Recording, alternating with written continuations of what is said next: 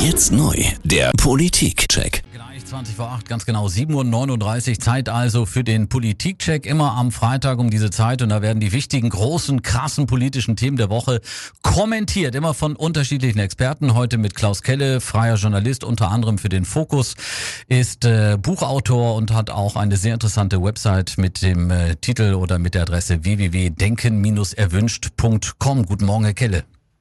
Guten Morgen, Herr Peral. Die britische Ausgabe von Donald Trump, zumindest optisch gesehen, mal Boris Johnson ist neuer Premierminister. Gibt nicht wenige Stimmen, die lästern vom Hofnarren zum König. Wofür er steht, weiß eigentlich jeder. Raus aus der EU, egal wie. Herr Kelle, was kommt da in den nächsten Monaten auf den Briten und auf uns zu? Ja, Johnson wird das jetzt durchziehen, was die Mehrheit der Briten wollte und wohl auch immer noch will. Weg von Brüssel, raus aus der EU. Und ich glaube, dass die Staaten der Gemeinschaft inzwischen auch genug von dem Hickhack haben. Wenn ihr raus wollt, dann gute Reise. Ich denke, am 31. Oktober ist der Brexit Realität und die Welt wird nicht untergehen.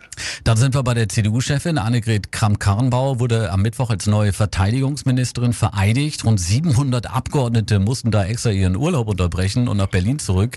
Noch am selben Tag hat sie dann die Truppe in Celle besucht. War das ein guter Start für AKK dieser Mittwoch?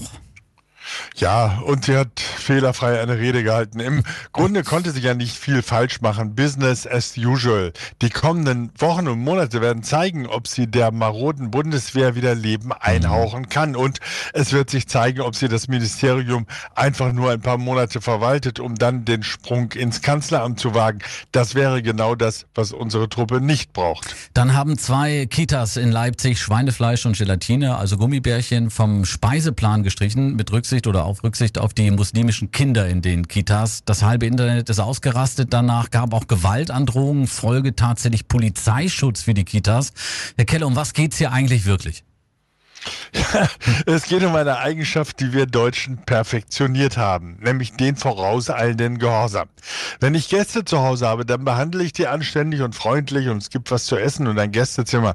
Aber wenn sie anfangen, in meinem Haus die Möbel umzuräumen und Sachen, die mir, die mir gut schmecken, aus dem Kühlschrank zu verbannen, dann ist Schluss mit lustig. Nur, das tun die Flüchtlinge und Migranten hier ja gar nicht. Wir Deutschen, viele von uns, wir sind es, die ihre Lebensart freiwillig aufgeben, um besonders gute Menschen zu sein.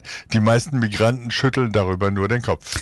Die politischen Top-Themen der Woche kommentiert von Klaus Kelle. Ihnen ein schönes Wochenende und bis bald hier im Programm. Tschüss. Das wünsche ich Ihnen auch. Dankeschön.